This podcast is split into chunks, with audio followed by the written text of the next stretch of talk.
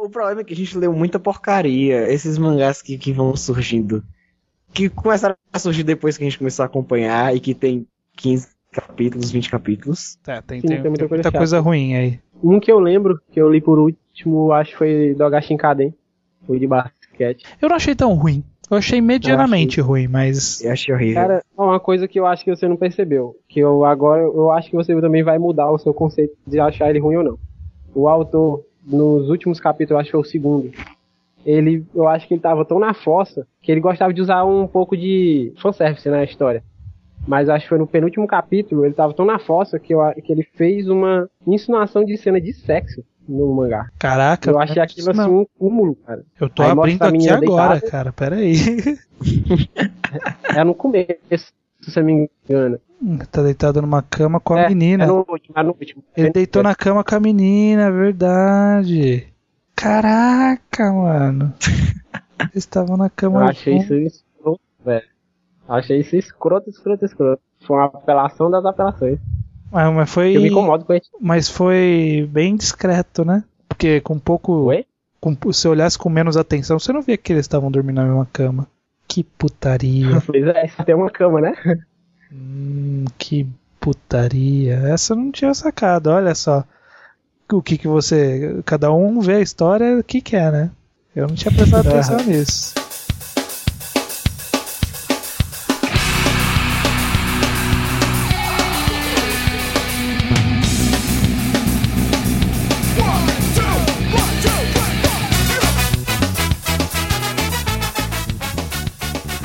Dia, boa tarde, boa noite. Sejam bem-vindos a mais um podcast.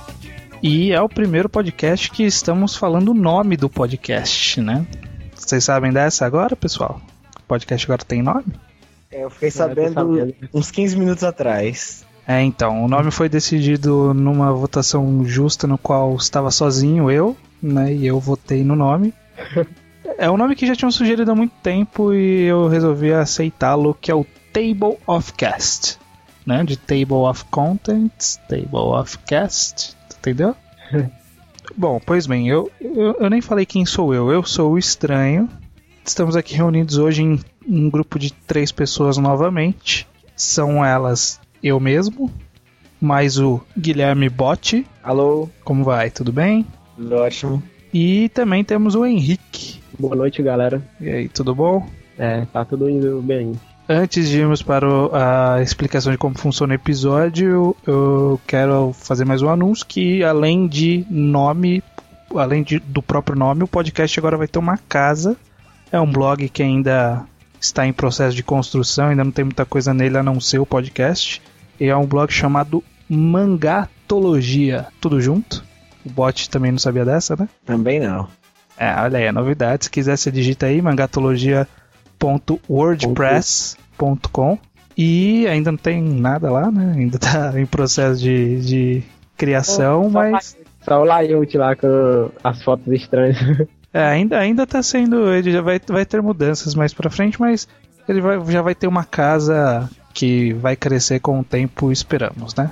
Além disso, se vocês quiserem entrar em contato com o pessoal do podcast para conversar, comentar sobre o episódio que nós gravamos, o episódio anterior, da sugestão de conteúdo, sugestão de pauta, etc., só mandar um e-mail pro mangatologia@gmail.com. Isso soa muito antiprofissional, né? Porque usar Gmail como e-mail profissional é sacanagem, né? Mas um dia teremos o mangatologia, arroba mangatologia.com, mas no futuro, né? Pois bem, estamos todos aqui reunidos hoje para fazermos um programa que é bem pessoal, assim. Nós vamos, vamos dar as nossas opiniões sobre o, o seguinte, a seguinte proposta: mangás essenciais da Shonen Jump. Então vamos conversar sobre quais mangás que nós consideramos essenciais na história da revista. E para isso a gente tem algumas regrinhas, né, para tornar o papo um pouco diferenciado. Cada um de nós vai falar sobre três séries, que é para dar um número legal ali perto de 10, né? Ninguém sabe qual série a outra pessoa escolheu, então a gente tá todo, nós três aqui estamos no escuro. É, Só chutes, né? só chutes, né? A gente tem as nossas posições do que cada um vai falar. Na verdade, todo mundo sabe uma das minhas. É, é levemente óbvio as suas. Pois é. A ordem vai ser sorteada aqui. na- nós temos um método de sorteio num site aqui que ele vai sortear a ordem. Vão ser então três rodadas. A primeira pessoa a ser sorteada vai falar a série que ela mais gosta, que não foi falada ainda. E assim vamos indo até terminarmos. O objetivo é falar nove séries diferentes, né? Beleza? Pra fechar Beleza. 10, a gente fala de One Piece no final? Pra fechar 10 eu. Ah tá, eu vou... era a sugestão que eu ia dar. Pra fechar 10 a gente no final, que tal fazer uma confabulação pra gente definir qual série que a gente não falou que nós três consideramos importante. Ah, ok. Então Deu vai, então vai ficar aí no ar até chegar no final. Certo. Não sei se vai ser One Piece, porque vai que alguém fala de One Piece aí no meio. Então eu vou sortear aqui, vocês vão ter que confiar em mim, que eu vou dizer qual é a ordem e eu juro que eu não vou roubar. Se eu for o primeiro, eu tô, já tô avisando que eu não tô roubando, não. Ok. Então, e gerou a ordem, a seguinte ordem. O primeiro a falar é o Bot. Logo depois sou eu e depois o Henrique. Então, Bot, tem a palavra com você. Pode começar? À vontade. Primeiro mangá da minha lista se chama Gintama. Ah, Olha só. essa eu não tava esperando, não. Ah, o Gintama foi lançado no ano fiscal de 2004, no dezembro de 2003, na verdade. E escrito por Hideaki Sorachi. A premissa do mangá é de que a, a história se passa em um futuro alternativo, no qual o Japão foi ocupado por aliens. E os aliens fizeram várias alianças com o governo, eles estavam trazendo novas tecnologias, desenvolvimento econômico. E aí, para agradar, o governo ah, optou por proibir espadas. E o protagonista do mangá se chama Sakata Gintoki. É um ex-samurai que, por causa dessa lei de proibição de espadas, ele ficou desempregado. Então ele vai trabalhar com os outros dois protagonistas, que se chamam Shinpachi e Kagura. Eles fazem bicos pra ganhar dinheiro e pagar o aluguel e comer. Cara, falando o, a sinopse de Gintama é muito escroto, né, cara? Quando você ouve alguém falando que tem aliens no Japão feudal, é sacanagem, né? Isso nunca me ouviu falar na sinopse de Bokurano. Mas enfim. Ah, eu já ouvi sim. Já? Pois é. então, seguindo em frente, É. é, Gintama ele tem excelentes arcos, tanto de drama, arcos mais sérios, quanto de ação. Mas o, o que o autor brilha mesmo são as partes de comédia. Eu, eu acho, sinceramente, um dos mangás mais engraçados que apareceu na Jump na última década, Que está na história da Jump, né? de fato. E também é, conta com personagens simplesmente sensacionais. Os próprios protagonistas, principalmente o Gintoki, e outros personagens que aparecem. Por exemplo, a Shinsengumi, que são os agentes da polícia. Tem vários personagens muito cativantes. E outro, outros ex-samurais que antes eram companheiros de Gintoki, como o Katsura e o Takasugi. Eu também acho uma, acho uma coisa que eu acho legal da, da história é que ele pega personagens que existiram, né? Como a galera da, da Shinsengumi. E ele só muda um pouco o nome, mas na risca são os personagens, são pessoas que realmente existiram. Não com as mesmas loucuras que acontecem na série.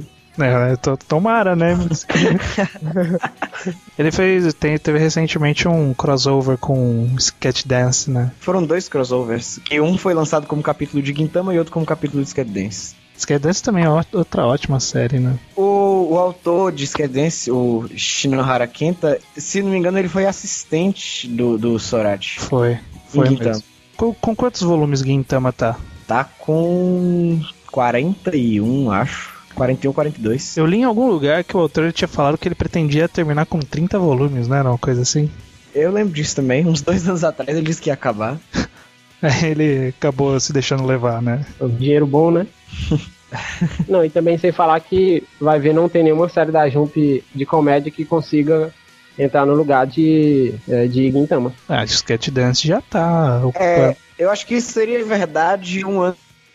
Hoje não. Hoje eu acho que Skate Dance já é muito bem firmado na Jump. Já, já tá mesmo, já Mas- tá mesmo. Bom, beleza. Então a primeira série essencial da Jump, na opinião do Watch, é Gintama. Beleza? Beleza, beleza. Minha vez então, né? E a primeira série que eu quero falar, que eu, que eu inclusive achei que alguém ia falar antes de mim, infelizmente ninguém falou, então eu não poderia deixar de passar, a série Slandunk. Eita. Não tinha como deixar passar a minha série preferida da história da Shonen Jump. Slandunk que foi publicada de, de 1990 até 96. Foi aí uma duração até que pequena, né, para os padrões atuais da Jump. Terminou com 31 volumes. É uma, é uma série do nosso querido Takehiko Inoue, que trouxe pra gente outras histórias muito boas depois de Slandunk, como Vagabond, Real. Slandunk, para quem não conhece, é uma história sobre um, um garoto, Sakuragi, que entra no, entra no primeiro ano de um, num colégio novo, né? Ele entra no colégio e ele é um rapaz muito alto, muito forte, atlético, ruivo, né? Tem o cabelo ruivo que chama muita atenção. E ele é conhecido por ter levado mais de mil foras, né? No primeiro capítulo ele, ele, ele tinha acabado de tomar o seu milésimo fora e aí a galera, os amigos dele comemoram, né? Parabéns pelo milésimo fora.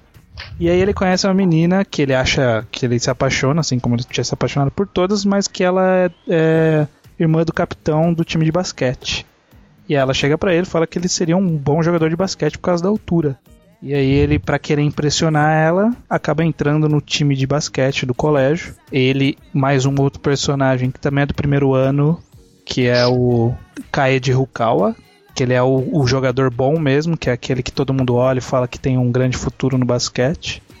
Que aí o Sakuragi a, é, determina que ele é o rival do, do, do Rukawa, embora o Sakuragi não tenha o, os, a, a mínima ideia de como se joga basquete. É, uma coisa interessante da, da série é que no Japão, na época que foi lançado o Slandunk, o basquete ele não era popular. Ele era bem underground, assim, era um esporte que ninguém gostava muito. E foi a explosão do, do, do sucesso da série que fez a popularização do, do basquete no país. Na verdade, essa história de mangás popularizarem esportes não é tão incomum. Foi o caso de Slendank, como foi o caso de Capitão Tsubasa. E recentemente teve Aishus também. Teve, teve Hikaru no Go, que também popularizou Isso. o Go. É, ainda mais na Shonen Jump, que tem uma grande visibilidade, né? A gente tem que ver quando que vai vir o, o mangá de badminton, né, da Shonen Jump pra popularizar o badminton. teve um da Magazine, recentemente. Teve, teve, né? Mas não fez Smash. muito sucesso, não. Podia ter um de bocha também, né? Quem sabe pelota passa. É, pelota basca é sacanagem. cricket, né?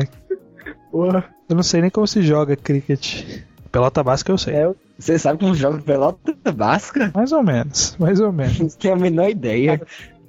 Melhor é, melhor é se tivesse um mangá de curling, né? Que é lá que eles jogam um bloco de pedra num, em cima do gelo e o cara vai varrendo na frente pro, pra, pra parar em cima da bolinha. É, pra, pra ir mais longe possível. Podia ter, né, cara? Se, se tiver, eu quero ler. É, sobre o Slanduck, as qualidades do, do mangá, eles vão... São muitas, na verdade, né? O, o que torna Slanduck para mim uma história essencial. Primeiro, pelo seu valor histórico, né? De, de fazer o boom do, do basquete no, no Japão. E aí, o que, que, que nós temos na história? Nós temos o, o traço maravilhoso do, do Inoue ele estava bem no comecinho da carreira dele, ele só tinha lançado um mangá na, na época, que já tinha sido cancelado no ano anterior, que foi Chameleon Jail. E aí o traço dele, que ainda no começo ele ainda, ele ainda não tinha se encontrado, ele estava começando a desenvolver o traço dele. E ao longo dos capítulos a gente vê que o traço dele vai ficando muito mais firme, muito mais muito mais próximo do, do real. Tem, tem cenas assim que são estudos de anatomia, porque são são movimentos, são é, é muito intenso assim a, a, forma como ele descreve os jogos e os personagens, o, o todo o time do, do, do colégio Shouhoku, todos os personagens eles são são carismáticos da, do seu jeito. É, o meu personagem preferido é o, o Mitsui, o Homem em Chamas. O meu também. Todo mundo gosta do Mitsui, cara. Não sei porquê. E é, é ótimo, assim, cara. É, é sem dúvida nenhuma essencial. Assim. Slandank é obrigatório. Se você não leu, você tem que ir atrás. A Conrad lançou no Brasil, tem 31 volumes. Tá antigo, não sei se hoje em dia tá fácil de achar. Quando eu comprei tinha um volume que foi mais difícil de achar. Eu consegui a minha praticamente de uma vez. Foi até fácil e barato. É, acho que ainda não é muito difícil encontrar. E olha, vale a, A pena. 31, Oi? a 31 é que é a rara, que o pessoal tanto fala. Mas teve um evento aqui de livros que eu encontrei três volumes 31. Você devia ter comprado os três e vendido pelo Revendido. A gente comprou. Eu, eu, eu- é porque foi eu e minha namorada. Ela também tá colecionando. Aí a gente comprou e conseguimos revender um volume 31 por 60 reais. Nossa, olha o lucro aí. E a gente comprou por três. Aí você. ne- Nessa noite teve pizza, né? Com certeza. E é isso, cara. É isso que eu tenho pra falar de Slandank. Só um minutinho, só um minutinho. Fale. Enquanto o assunto ainda é Slandunk. Primeiro eu quero dizer que eu acabei de achar aqui dois mangás de curling. Obviamente nenhum deles foi traduzido, mas enfim. É, um se chama Orange Delivery, é um shonen. E o outro se chama Sweep, é um seinen. Olha só, hein? Porque eu, eu vou te falar que eu tenho um pouco de decepção que todas as vezes que eu procuro um esporte no. Normalmente eu procuro no mangá updates pelas tags dele lá. E sempre que eu procuro mangá de esporte, sempre aparece uns 30 de Aoi. É incrível. Ah, não, mas esse hora, esse Arqueirismo? aqui. Eu procurei arqueirismo esse dia porque eu falei, nossa, deve ser muito da hora, né? Uma história de arqueirismo, sabe? Eu procurei, porra, mano, apareceu de- 15 séries, 10 eram yaoi, duas eram shoujo e outras duas eram one shot, sabe? Não- E nenhuma das 15 tinha sido traduzida. E nenhuma delas tinha sido. Acho que uma yaoi deve ter sido traduzida, nem abri pra ver, né? É outro, outro comentário sobre Slandunk. É. Eu queria dizer que é o único mangá que eu conheço que tem um japonês negro de mais de 2 metros de altura que está no ensino médio. que é o. É, é, na verdade tem vários, né? Tem um moreninho, o Maki ele é moreninho, né? O Maki do Kainan. Pois Tem o Gori, o Mac e o cara lá do. Da último colégio que eles enfrentam. Mas eu não diria que ele é um, do- um dos únicos mangás que eu li que tem um cara negão, japonês negão, porque o, o Agon de Ice Shield ele tem todo jeito de negão, ele só não é negão. É verdade. É verdade. Também tem. Em Tenjoten, tem um cara lá que. O Bob Makihara. Ele é um negão de uns 2 metros de altura, de dread. Você falou de Aishud, tem aquele time lá, Taio Sphinx, Tá, Que todo mundo é que negão. a linha toda, a linha deles É, eu tenho o Bamba, né, cara? um monte de negão. Como isso é Tem o possível, né, cara? japonês é muito maluco, né? Você acha que. Acho que eles gostam de. Sei lá, cara. O que, que passa na cabeça do japonês?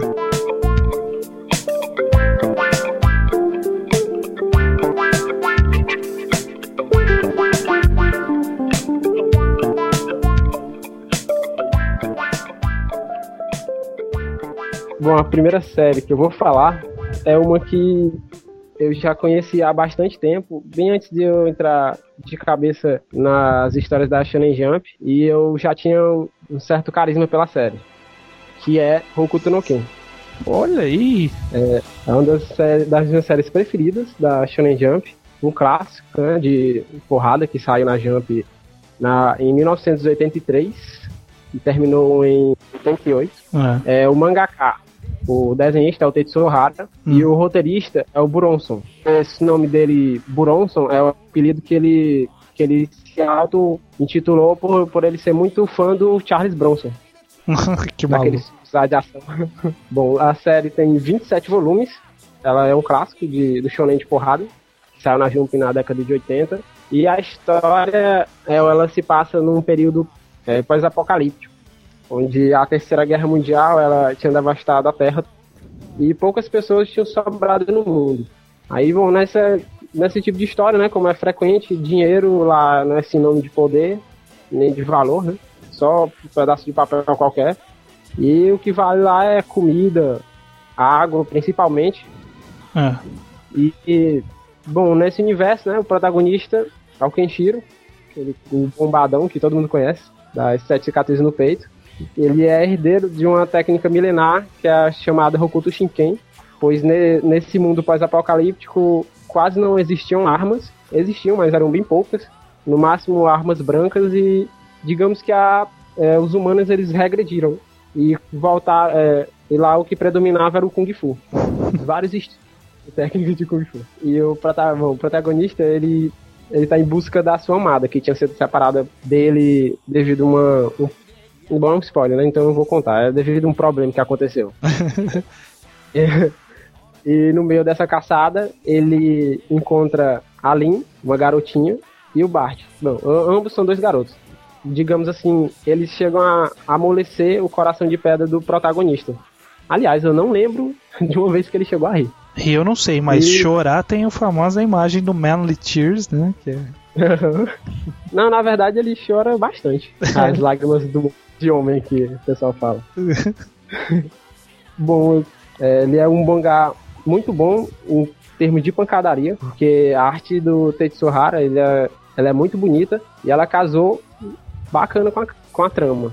E a história ela corre bem até uma parte do, do time skip. Aí depois ela meio que desanda feio. Ela, ela é um dos meus mangás preferidos, mas também é um que tem o um, um final mais merda que eu já cheguei a ler. Olha aqui, que motivação para terminar de ler a história aí. Mas não é tão ruim. Eu, eu cheguei a captar o que o autor quis passar no final da série. Dá até pra, pra captar quando o cara reflete um pouco, mas não me agradou. Algumas pessoas que eu já cheguei a conversar, que eu, que eu já cheguei a passar a série, gostaram do final, mas não é o meu final preferido. E eu, eu aliás, eu acho que é o único ponto fraco da história. É o final. Aham, uhum, é o final, que chega a ser desanimador. Mas fora isso.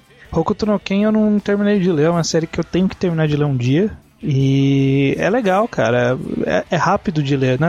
Muitos mangás antigos eles são rápidos de ler porque as figuras eram bem maiores e tinha pouca fala, né? É. E o legal é que, sei lá, porque praticamente todas as falas do, do protagonista são de efeito, né?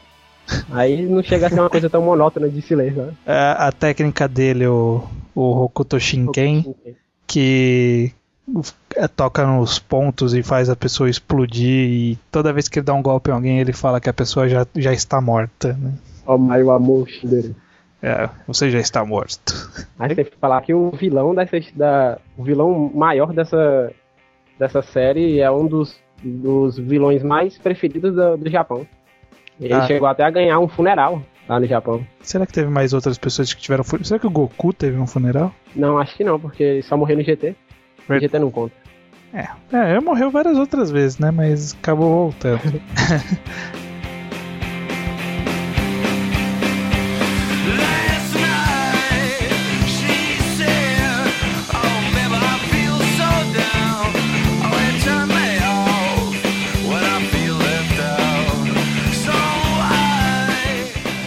fazer o sorteio para a segunda rodada. Agora foi totalmente o inverso. Agora é o Henrique, Henrique, Estranho e Bot nessa ordem. Bom, é esse mangá que eu vou falar agora é um dos meus mangás atuais preferidos da Jump, se, é, se não o preferido, que é Toriko. Ô, louco, isso é polêmica, hein? essa, essa, é polêmica. Comentando de Toriko antes de várias outras séries. Ah, não sei. Bom, eu é uma das séries que eu mais que eu mais gosto atualmente. Mas será? Shonen da, da casa. Será essencial? Bom, eu tava pensando, né? Mas bom, não sei. Agora eu fiquei indeciso. Você pode colocar como um jovem clássico.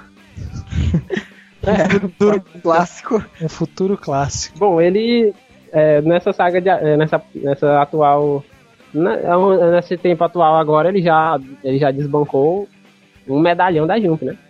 Deu uma rasteira em inglês. Digamos que ele tenha já o seu seu potencial. Vamos lá, né? Polêmico é... como um mamilo, pode prosseguir. Bom, é o mangá de do mangaka Mitsutoshi Shimabukuro, um polêmico mangaká também. Um ex-pedófilo, né?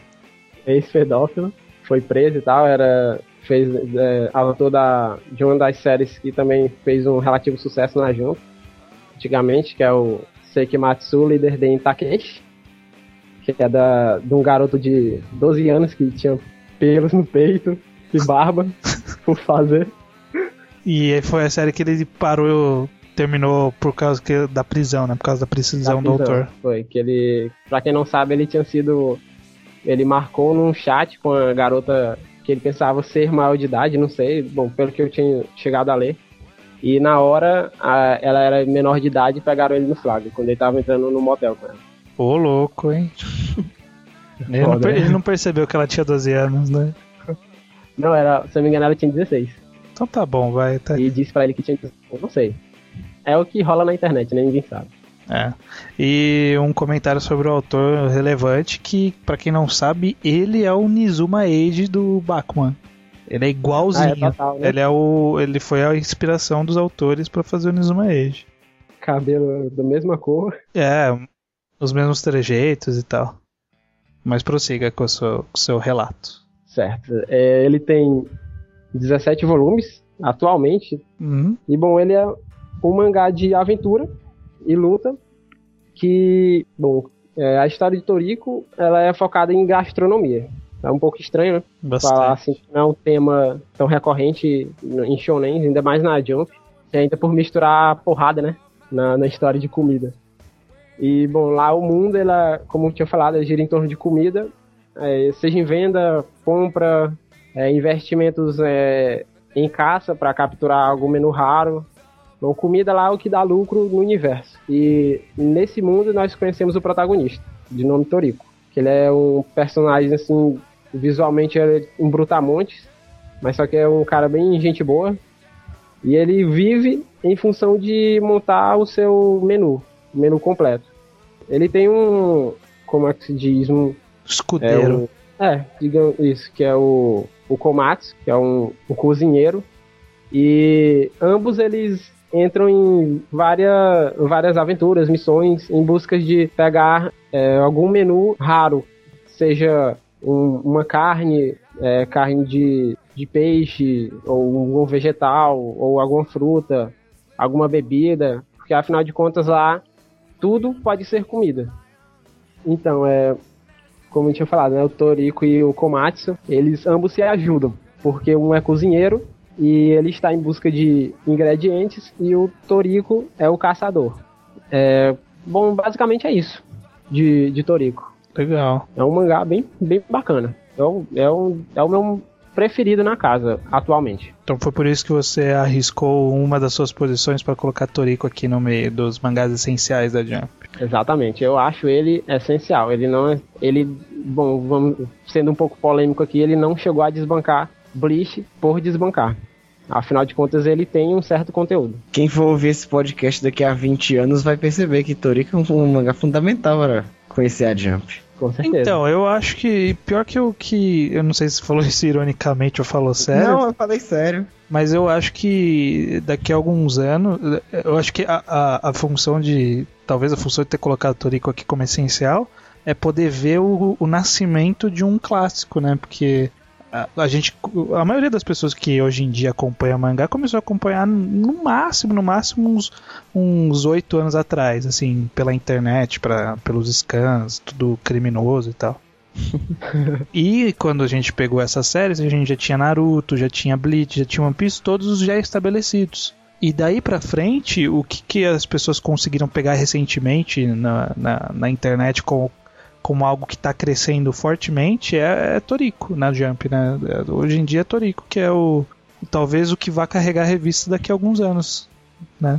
Ou então ser pelo menos uma, uma coluna fundamental. Né? É, não, de, desse grupo de mangás de ação da, do, do, da nossa época mesmo, a, a, tirando Toriko, eu acho que o mais recente vai ser Reborn. Não, eu, eu é. acho que Toriko já faz, ou em breve fará, mais sucesso que Reborn. Não, com certeza.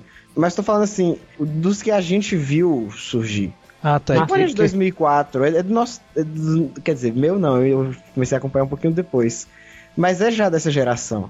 É, também, também. É. Pode-se dizer que sim. Pelo menos da Jump, pode-se dizer que são, são esses aí.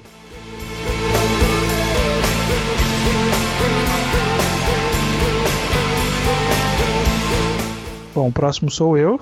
E sinto lhe avisar, bot, mas você rodou nessa. Droga. Porque a minha próxima série, eu sei que você queria falar, mas eu não vou ser legal, que eu quero falar. Vou falar da série Hoshineng. E essa série foi publicada em de 96 a 2000, totalizando 23 volumes, do meu querido autor Ryu Fujisaki, que eu já falei várias vezes sobre ele no podcast, embora todas as vezes eu tenha falado brevemente. E Hoshineng hoje em dia ainda é a maior criação dele, é, em termos de tamanho e em termos de, de vendas também. É, é uma história que ela é baseada num conto chinês, chama Feng Shen Yani. É, no mangá, o personagem principal é o Taikobo. Ele é um senin em treinamento.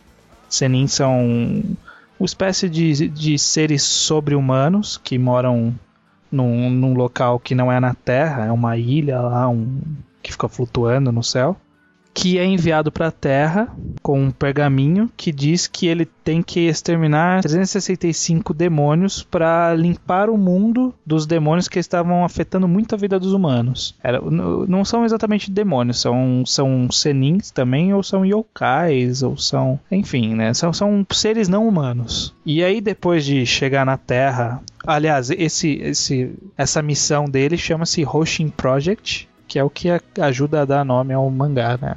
E assim que ele chega na Terra, ele pega o primeiro nome da lista e, e vê lá o nome do, do demônio, encontra ele e fala: ah, agora eu vou, vou matar ele então. E ele toma um cacete do cara, logo de cara. E aí ele percebe que ele é fraco demais para derrotar todo mundo sozinho e decide partir em busca de companheiros que façam o serviço para ele. Eu queria destacar aqui que você falou que façam o serviço para ele. E é exatamente isso. Ele não tem a menor intenção de ir lá fazer o serviço. Na verdade, vai... esse é o mangá inteiro, né? Ele não, ele não quer fazer nada. Exato. Inclusive, eu acho que isso aí, já entrando num dos pontos legais do mangá, é que o Taikoba é um dos melhores protagonistas de, de, de mangás que eu já vi. Que, que protagonista que é esse que ele não quer lutar com nenhum vilão? todos os vilões que aparecem, ele, ele manda algum dos outros coadjuvantes atacar. Normalmente o Natal. Ou então, ou então ele usa método sujo, né? Ou, ou, ele usa método sujo, é muito trapaceiro. é, são, acho que no mangá inteiro deve ter duas ou três vezes que ele luta sério mesmo, assim. Todos os outros ele é fazendo algum truque ou mandando alguém lutar por ele. E isso que entra num outro ponto legal da, da série é que os, os coadjuvantes também são ótimos personagens. É, todos eles têm são carismáticos da sua forma também. Quase todos são engraçados que a, embora pareça que o foco inicial do de Hoshin era um pouco mais ação, um pouco mais de, de, algumas lutas e tal, ele, ele é muito muito comédia. É, por que, que vocês devem ler? Porque também tem um valor histórico. É, Hoshin foi uma das séries que ajudou a, a Jump a não sumir do mapa, né? Que foi um, ela surgiu um pouco depois do término de Dragon Ball e aí as quedas vertiginosas de venda de da Shonen Jump que ameaçaram a existência da revista. O Shin foi uma das séries que ajudou a manter não tanto a subir né, as vendas, mas pelo menos a manter para não cancelar a revista. E Bot, eu sei que você tem alguma coisa para dizer sobre a série, pode dizer. Uh, uma coisa que eu gosto muito da série é a quantidade enorme de plot twists que vai ter. Isso é também. É, é esse, esse conceito lá dele, dele derrotar os 365. E acho que isso cai por terra mais ou menos no segundo volume. Quer dizer, é, continua lá, mas já não é mais a parte principal. É, é um objetivo mais secundário. É, isso é. Cheguei a ler bem pouco da série, mas até onde eu li, a série é muito boa mesmo. Nessa, principalmente nessa parte que ele se toca, que tem que ir atrás de companheiros. Né, sem falar que para as pessoas que são meio preguiçosas, não assistiu anime, né? Não, é, nunca, nunca, jamais. Não chegue nem perto do anime. Anime? Que anime? Não, não tem anime não, cara. Não, não. Isso. Não. É, eu não queria falar isso, mas só porque o Henrique falou quando ele tava falando de Hokuto no Ken. Eu odeio o final de Hoshin. Ah. Que isso, cara? É sério, é sério. No, no, final que eu digo, na verdade, tipo, os cinco últimos capítulos. Que é aquela luta final. Eu acho. Sem spoiler, você... É, melhor não falar, porque a luta final é meio que um plot twist. Mas eu, eu, vou, eu vou dizer que eu tava relendo aqui, que eu comprei a versão da Viz, e eu tava relendo aqui. E o, o, plot twist que tem no final, ele é previsto no mangá inteiro. Não, eu sei, não, o plot twist é super legal. A luta eu achei horrorosa. Ah, não, a luta em si é outra coisa, né? Deixa a luta pra lá.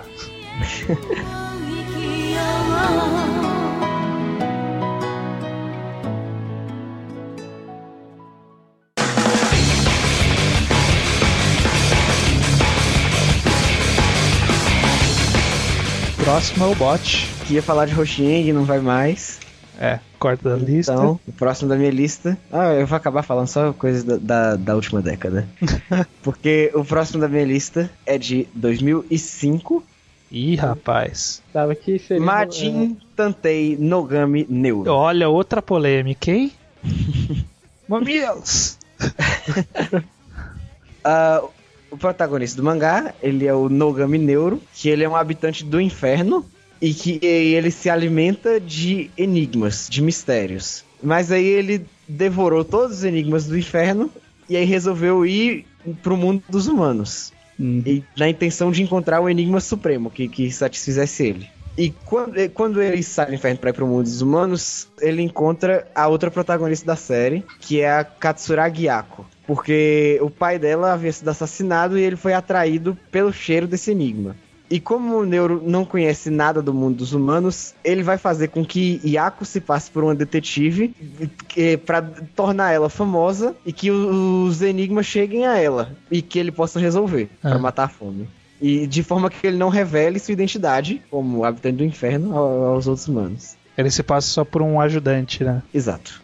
Então, é minha recomendação pessoal, porque eu acredito que seja o melhor mangá de mistério da Jump. Não tem muitos também, mas enfim. É. E uh, vai somar-se a isso o fato de que Neuro também tem um acervo fantástico de antagonistas. Só tem maluco, né? Não, é, é verdade, o- os personagens são completamente perturbados. Eu acho que o, o antagonista mais icônico da série é o Sai, que, que o- vou dizer o hobby dele. Posso falar? Não Pode, é pode, não é spoiler, não. O, o hobby dele é matar as pessoas, tirar o interior do corpo delas e colocar em caixas de vidro pra expor. Caraca, É. ele mostra assim, Mostra a Hum. caixa só. Caixas, mas tipo, chegar a mostrar os órgãos e tudo mais. mostra a caixa vermelha. Ah. Ah, sim. E além dos, dos antagonistas perturbados, o, o Neuro em si também ele é bastante perturbado, né? Demais. Ele é maluco, cara. Ele é maluco, ele é, ele é sádico. Nossa, dá até dó da Yako, cara. Da Yako e do, do outro cara, o Godai, O Godai, que é que vai se aliar a eles. Outra coisa que eu gosto bastante em Neuro são. É que é, é um conceito de protagonista muito interessante, que é, é totalmente diferente da Jump, que a gente costuma ver um protagonista que começa fortinho, né? Mas mais ou menos, e aí ao longo da história ele vai ficando mais forte. E o Neuro é justamente o contrário, né? Ele começa É. como um demônio fortão, e aí quando ele vem pra Terra ele começa a perder o poder dele. E ele vai enfraquecendo ao longo da série.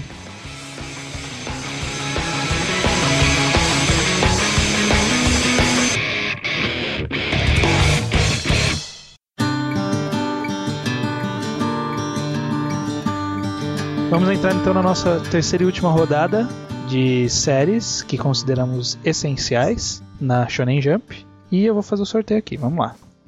Estranho Bot Henrique. Então eu começando, abrindo a terceira rodada. A minha série é uma série que ela é importante pro mundo.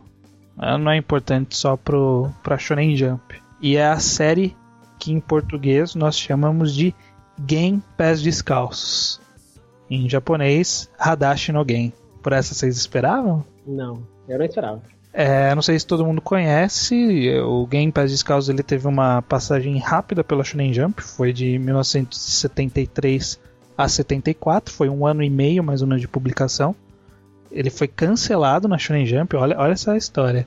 E aí foi publicado em outras três revistas que são umas revistas whatever, que eu nunca ouvi falar, que é onde concluiu a história, é, totalizando 10 volumes. O autor é o Keiji Nakazawa, um sobrevivente da bomba de Hiroshima. E a história de Game Pass Descalços é justamente essa. É sobre uma família morando em Hiroshima. É, a história começa um pouco antes da bomba, mostrando a situação da família, a situação do Japão na, em tempos de guerra. É uma família simples, é, formada pelo pai, a mãe que está grávida, uma irmã mais velha, um irmão mais novo e o protagonista, né, o Gen. É, a família dele é muito pobre, o pai dele trabalha fazendo fazendo chinelos de, de aqueles tacos né, de, de, de madeira né, que os japoneses usam. Ele faz e pinta e vendia isso. E eles estavam passando por uma situação muito ruim na época da, da guerra, que estava em escassez de alimento, escassez de dinheiro. O país estava passando por uma situação bem bem ruim, estava né, tava em momentos de crise, tava, já era período final de guerra, que o Japão não queria se render por orgulho né, da Segunda Guerra Mundial não queria se render por orgulho e, e aí estava tirando todos os recursos que tinha possível para tentar sobreviver na guerra. E aí, no final do primeiro volume, que é onde a, a história começa para valer mesmo, né? É quando cai a bomba na, na cidade. O Gen ele sobrevive, ele na hora que cai a bomba, ele tá atrás de um muro. E aí ele tava conversando com uma moça, a moça ele tava atrás do muro e a moça estava um pouco à frente, que já não era mais atrás do muro. Ela foi derretida na frente dele e ele sobreviveu por causa do muro que protegeu ele. Ele corre para casa, descobre que a família dele inteira tá soterrada e só sobra ele e a mãe, que entra em trabalho de parto. E essa história é uma tragédia atrás da outra. Por que, que eu tô falando para as pessoas lerem essa? Algum de vocês dois leu? Jamais. Ainda não li. Ele foi o primeiro mangá da história a ser traduzido para o inglês porque dois ou três anos depois que ele foi que ele foi publicado, é um, um grupo chamava, sei lá, Projeto Game, alguma coisa assim, traduziu a obra para poder divulgar pro, pro mundo sobre os horrores da guerra, sobre os horrores da bomba.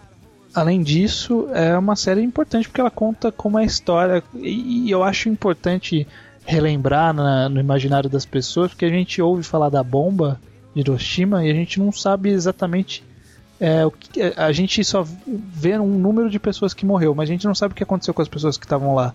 A gente não sabe como foi a vida delas depois daquilo, né? Parece que caiu a bomba, as pessoas morreram, tudo voltou ao normal, acabou a guerra e todo mundo ficou feliz. Não é bem assim. E o Game Pass Descalço está aí para mostrar exatamente isso. É, quem não leu deve, deve, obrigatório, comprar o um mangá que está saindo no Brasil. É, a Conrad está republicando ela no formato original. Antigamente ela tinha republicado o formato americano, que era um reduzido. Hoje em dia ela está republicando. Não sei se ela vai terminar, né? Vai que ela falhe até o final do, da publicação, mas qualquer volume que ela lançar já vale a pena. Ela lançou dois até hoje. É um pouco mais carinho, mas o tratamento, a qualidade física do volume é ótima. É a melhor que tem no Brasil hoje. E a história é importantíssima, não só para Shonen Jump, mas pro, como eu falei, pro mundo. Então é isso. Acho que não tem muito o que comentar porque ninguém leu. Mas é, eu só queria. Eu precisava usar um dos meus espaços para relembrar essa história que era é, é, eu, importante. Eu tenho uma pergunta. Diz aí. Uma pergunta. É, por que, que ela tinha sido cancelada na Jump? Se isso é, se tiver informação. Não sei, então. Eu não tenho certeza se foi cancelada. Pelo que eu pesquisei, dizia que foi cancelada, mas eu não tenho certeza. E se foi cancelada, foi pelo mesmo motivo que todas as outras séries são canceladas hoje em dia, né? Popularidade. One We can't talk, though we keep trying. But as long as the love is strong, let it go. Então, eu acabei de fazer uma mudança na minha lista. Porque eu acabei de lembrar de um mangá que eu não tinha colocado. E eu, enfim, coloquei ele agora. E significa que eu vou improvisar tudo que eu estiver falando, ok? Tudo bem. Mas vamos lá. O Jalis não está aqui, eu tenho certeza que ele teria falado desse mangá. Ah, então eu já sei qual é. eu não tenho certeza como é que se pronuncia o nome. Eu acho que é Aizu. É, é o, o Jalisno, que é o cara que eu confio, né? Fala Ais. Então vamos lá, então é Ais. Pra quem tiver curiosidade aí de escrever, é I apóstrofo apóstrofo S. É. O mangá é 1997, escrito pelo Masakazu Katsura que hoje faz uh, Zetman. E no passado fez Videogirl Videogirl e o DNA ao quadrado. Ah. Uhum. E uma um pouco mais antiga, que era sobre um super-herói, que é o Wingman. É. E foi a primeira série dele na Jump. Então, a série é, é uma das séries de, de, É o padrão da série de romance da Jump. 15 volumes. A ideia de, de um triângulo amoroso. Começa com o, o personagem principal, o Ichitaka, que ele gosta da colega dele, Yori, e aí no meio da série vão aparecendo outros personagens. Eu, eu acho, considero uma da, das, das grandes séries de, do, do, do Eight, da Jump. Primeiro por causa do, do traço do Katsura, que é um dos melhores. Concordo. desse estilo. Concordo. Também acho. E ele só evolui com o tempo. É. E também porque ela vai influenciar ah, algumas séries mais recentes. A, exemplo do Ichigo 100%. É, que é, é o jeito que eu falo também. Ichigo Exato. 100%. É que nem a Shield 21. Exato. Na verdade, ela não, foi a que definiu esse padrão. Eu Acho que isso ainda vai ser é ainda mais antigo. Eu acho que vai começar lá com o Kimagure Orange Road. Mas eu, eu considero uma das melhores e uma das mais influentes mais importantes séries de romance da Jump. Eu acho uma série obriga de leitura obrigatória pra quem gosta do estilo. E uma coisa que eu, eu, eu não li muito. Eu li acho que uns poucos capítulos, acho que um volume no máximo, e tá na minha lista de espera pra eu voltar a ler um dia. Mas pelo primeiro volume que eu li, é, a quantidade de momentos de fanservice era muito pequena. Ela era muito mais voltado pra romance do que pra fanservice. Que é normalmente o contrário que acontece hoje em dia, né? Acho que é uma característica do próprio autor, porque Videogame aí, ele também vai nesse, nesse rumo aí. Assim, tem Isso. fanservice, né? Tem calcinha, tem cara entrando na sala e vendo mulher pelada, sabe? Mas Mas senão é não tem popularidade. Oi? Senão não tem popularidade. É, não então. vende. Tem que fazer o nariz de alguns japoneses sangrar pra você ganhar voto, né? Exato. É. Mas é, é uma coisa que eu gosto, na verdade, eu é porque eu já falei isso várias vezes, mas eu não gosto muito de fanservice. Eu, eu me sinto incomodado de ver. E eu, eu gosto quando a série é de romance sem muito fanservice. É o que acontece hoje em dia com Good Ending, que eu acompanho e eu gosto porque o fanservice ele é bem mais contido. E Eyes é um exemplo semelhante. É, não, desculpa. Good Engine é mais contido. É um pouco mais contido. Não tem tanto fanservice. É um pouco, mas não tem muito. Tudo bem. Se não me incomoda, quer dizer que não é muito. Porque olha, eu me incomodo com uma facilidade. Erguir eu, eu leio ruborizado aqui em casa. Então passe longe de Tenjo Tenjo, viu? Porque Passarei. Uma coisa que eu acho interessante do, do mangaka, do Masakazu Katsura, é que ele entrou, tipo aquele cara do Bakuman, o Hiramaru. Ah, Sim. Ele, ele começou a trabalhar na Jump porque ele achava que seria alguma coisa mais fácil, sabe? de Desenhar. Ele, não é porque ele gostava, nem nada, não. Será que teve inspiração? É. Não, eu acho que não.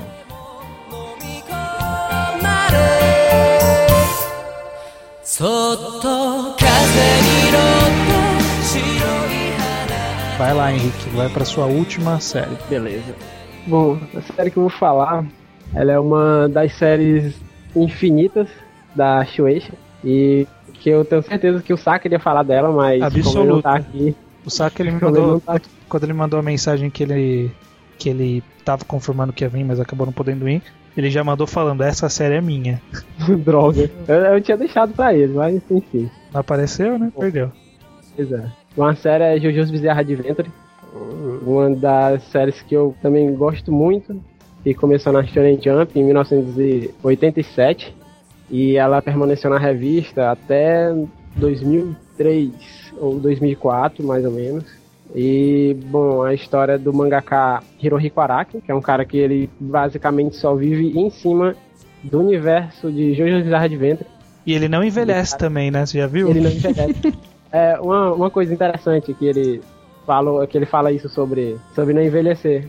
É porque numa das, tem uma técnica de luta que o pessoal usa em JoJo's Bizarre Adventure, que é o Ramon. É. É, e as pessoas que usam Ramon, elas não envelhecem. E ele tem, e ele disse que usa essa técnica. É, E fazendo um comparativo, fazendo um comparativo da, das fotos dele, às vezes dá a impressão de que ele realmente ele faz rejuvenescer ao invés de envelhecer com o tempo. Puta, pior que é verdade, cara. Tem umas fotos que você olha e fala, porra, esse cara tá, tá mai- melhor do que ele tava há 20 anos atrás. Aí a história de Bizarre Adventure, ela é bem direta, né? É, resumidamente, a história, ela retrata a vida dos descendentes da família de Joestar, é, embora uma não seja bem assim, mas é um spoiler, então a gente pula. e a história da família Joestar é na luta contra inimigos que consequentemente aparecem na história. E o, mas só que o adicional da história é, dessa série é que ela não fica é, na mesma coisa. É, Tipo, cada saga é baseada em uma época, uma época do, da história, da nossa história, né? Da nossa cronologia da história. E, e assim vai. É, no início, a série ela é em meados do século XIX, e que, nós, que é onde nós, nós somos apresentados à família Gestar e, consequentemente, nós somos apresentados a um dos vilões mais, é, digamos assim, carismáticos e mais loucos do que algum autor já conseguiu passar no mundo do shonen, que é o Dio, Dio Brando. É, Zawarudo. Zawarudo. e, e no, é, bom, e, do, e, e, por assim vai. É, vai no século XIX, aí de repente passa mais algumas décadas, nós vemos o outro protagonista que luta contra outros inimigos que tem um gancho com a, com a primeira história. Sim, e tem, já na, tem, tem alguns é, descendentes, né, do, de personagens da primeira história. Exatamente. E aí na terceira saga nós também já vimos de novo um vilão que tinha aparecido na saga 1.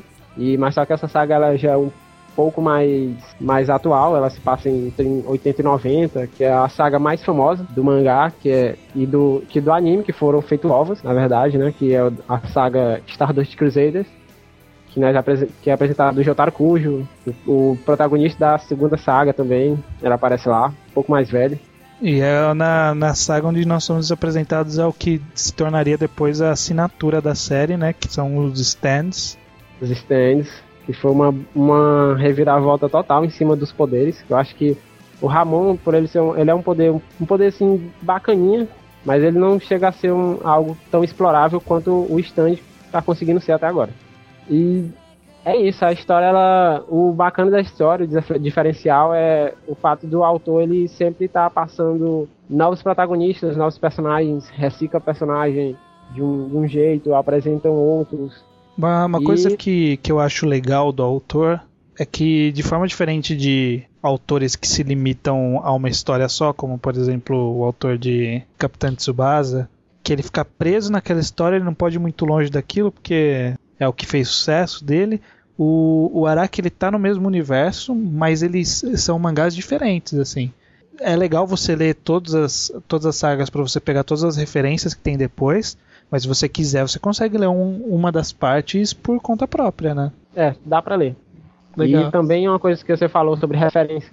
Eu acho que é o mangá que eu conheço que tem mais referência pop e rock por página que, que qualquer outro mangaka já tenha feito. Já basta o protagonista chamar de Obrando, né? O vilão pri é principal chamar de Obrando, né? Uhum. Que é aí é... por aí vai. Stands com nomes de, de bandas famosas, ACDC. Pet Shop Boys. É. ACDC não é um stand, não é um dos caras lá do, do, do Pilar. É um ah, é verdade, é verdade, é um dos caras do Pilar, é verdade. Esse DC tem uns zumbis da parte 1 que eles são os quatro integrantes da banda Led Zeppelin. Foda, eu acho bem legal essa parte. Tem dele. o Dire e o Straits, né?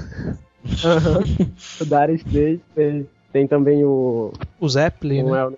o Zeppelin. O Vanilla. O Vanilla. O Vanilla Ice e o stand dele que é o Cream. é. São coisas bem legais que o autor consegue fazer com a história. E, e isso ele mostra que ele é super rico, né? Por conta desse, dessa série e tem uns vídeos que mostram a casa dele, a casa dele é imensa, e ele tem um acervo gigante de LPs e CDs que ele usa como inspiração. Pô, legal. Sabe uma coisa que eu percebi? Ah. É que todos os, os mangás que o Henrique citou são sobre caras bombados. é o Kenshiro, o Toriko é verdade, e os é caras de Jojo. É verdade, não foi bem essa a intenção. Na verdade, eu queria falar até sobre Rurouni Kenshin. Pô. Mas como eu pensei que o bot ia falar, aí eu deixei pra lá. Agora a gente vai entrar numa parte que, que vai ser. Assim, só fazer a gente ter chegado aqui, nesse ponto, e não termos citado Dragon Ball e One Piece, né? Já é um pouco polêmico. Só que agora, como a gente tinha falado lá no começo, a gente ia escolher uma série aqui para falar. E agora vai ser a parte polêmica.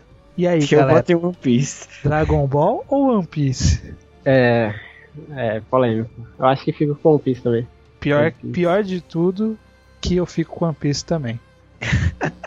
Mas eu, eu vou explicar. Assim, a gente sabe que Dragon Ball foi muito importante. A gente sabe que Dragon Ball criou muitas coisas que hoje em dia são usadas, inclusive por One Piece. One Piece é totalmente inspirado em Dragon Ball, não tem como dizer que não. Dragon Ball foi o que elevou a Shonen Jump ao que ela é. Mas One Piece está aí hoje. One Piece está aí mais longo do que Dragon Ball. One Piece está vendendo a rodo One Piece tá quebrando recorde atrás de recorde de vendas. E aí, e aí se- sempre vai aparecer aquele babaca, né, que vai falar, é, mas é, vender bem não quer dizer que é bom. Olha Crepúsculo, por exemplo. Sabe? O traço é feio. é, o traço é feio. Sempre tem aqueles que reclamam. Esses eu chamo de. Eu não tenho um nome pra eles, na verdade. Eu não chamo. Mas eles são. Eles são. É, pode, se- pode se chamar de haters. São aqueles que. Eles não querem gostar porque todo mundo gosta. Ô, cara, isso é, é a, é a moda do modismo, né? Não é nem É, por o pessoal modismo. chega, ah, eu não gosto, eu não gosto de, de modinha. Mas é modinha, cara. Modinha não gostar de modinha. é uma coisa tão escrota, né? É, isso é, isso é. E é, é isso, cara. É muito. Eu, eu acho que o One Piece ele é essencial. É, a gente vai falar um pouco sobre One Piece. Deixa eu abrir informações aqui sobre One Piece, porque vai que tem alguém que não sabe o que é One Piece, né, galera? Caralho. One Piece começou a ser publicado em 1997, está em publicação até hoje pelo autor Eiichiro Oda, já passa dos 60 volumes e é o maior recordista da história de vendas né, no, no Japão. É, eu tinha anotado aqui para falar, caso alguém tivesse usado as minhas, o meu próximo da lista era One Piece, né? Então, que legal que coincidiu. E o One Piece até hoje, na história dele, vendeu mais de 240 milhões de volumes. E isso não é pouca Caralho. coisa, né, cara? Muita coisa. Se o autor ganhou um dólar por volume, ele não precisa mais trabalhar o resto da vida. e ele não ganhou um dólar por volume, né? Você sabe que eu também disse. E aí, por que, que vocês acham que o One Piece é essencial? Eu acho que é um mangá muito completo. É um mangá que, que vai ter as partes de drama, vai ter as partes de ação, vai ter as partes de comédia. Um nunca prejudica o outro. Eu acho que a história é muitíssimo bem conduzida. Se- A, impre- a impressão que se tem é que o autor ele tem tudo elaborado desde que ele escreveu o primeiro capítulo. Isso é. Talvez ele não tenha, talvez ele tenha pensado em deixar algumas brechas e aí hoje em dia ele aproveita as brechas e a gente fala, caraca, ele pensou nisso desde o começo. Na verdade, ele é, hora, né? ele é malandro, eu acho. Eu acho que ele tem muita coisa planejada, mas muita coisa ele tá aproveitando ponta, sol- ponta solta, né? Aham. Bom, uma coisa que eu acho legal da série é que todo mundo sabe que o Shonen ele gira em torno de clichê. E o jeito que ele consegue usar os clichês na história é uma forma muito foda. Ele consegue deixar qualquer pessoa que lê na, a história, no mínimo, assim, lacrimejando, dependendo de alguma cena dramática ou rindo pra caramba quando é na, naquelas cenas de comédia. Sem falar que as cenas de luta também, elas não, não deixam nada a desejar. Aham. Eu, eu gosto também dessa sensação de um universo gigante, assim, sabe? Porque todo lugar que, que os protagonistas entram é, tem um monte de personagem novos, um monte de personagem importante, um monte de pessoas que tem a sua história, um monte de mundo diferente e que se relaciona com o resto do mundo. E eu acho isso muito foda, esse universo que só se expande, sabe? Que não é um universo que é, um- é uma ilha aqui, aí é uma outra ilha ali que nenhuma da- delas se conecta. Não, tá tudo, tá tudo ligado de alguma forma. Eu posso estar falando besteira. Ah, Mas eu acho que nenhum autor de mangá tem a capacidade que Eiichiro Oda tem para criar um cenário, tanto visualmente como em termos de, de- em termos históricos, em termos políticos, sociais. uhum. Cada ilha que ele, que ele coloca na história, ele faz questão de detalhar, mesmo que seja uma ilha tipo Long Green Long Land, que aparece exatamente um personagem que residia lá. Que é o personagem preferido do Izo, Tom Jit. Que eu só lembro o nome dele porque ele vive Por repetindo. Exato. eu não ia também. lembrar o nome do personagem nunca. Aliás, vai falando no- no- nos personagens, eles são muito únicos, São. principalmente nos vilões. Esse, esse grupo de personagens que apareceu agora em- na, na Ilha dos Homens Peixe. Antes dele, a, a, a CP9, a Baroque Works. Cada personagem tem características muito peculiares. Agora, por exemplo, ele só tá, ele tá reciclando e colocando de um jeito mais completo do que eles já tinham feito lá na ilha da Nami, né? Mais ou menos. É- é- Aí é um, Final dos, Fantasy é um dos famosos ganchos que a gente citou. Nossa, aquilo Que, que ele tá resgatando agora, depois de muito tempo. E aí você fica com aquela sensação. Eu li a saga de Arlong quando saiu no Brasil, né? Quando um amigo meu comprava, eu lia quando saiu lá em. sei lá quando foi, faz muitos anos. E é, é muito legal você ver que aquilo que aconteceu tem um impacto e tem uma relação com o que tá acontecendo agora, muitos anos depois, sabe? Time will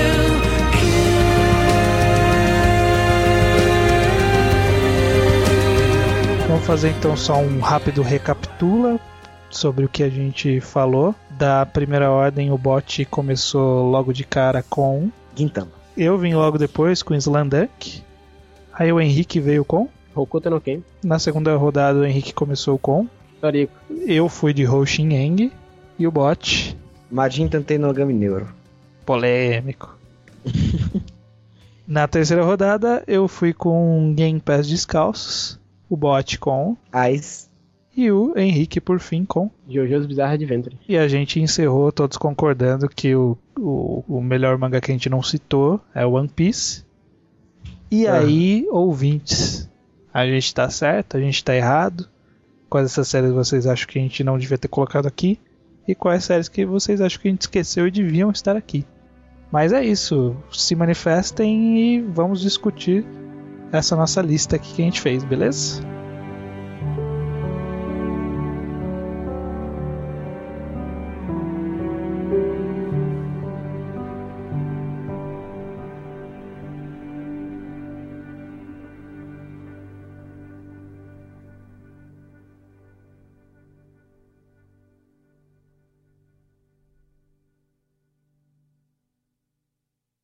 Agora eu quero ver se alguém vai chiar de Bleach, hein?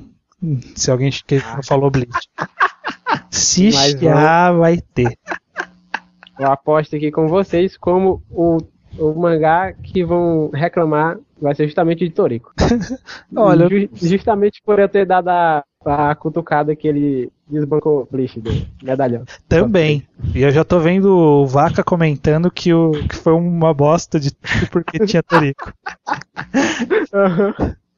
Todos os outros ele gosta. Se ele não gostou de Toriko, ele tá- é uma bosta tudo.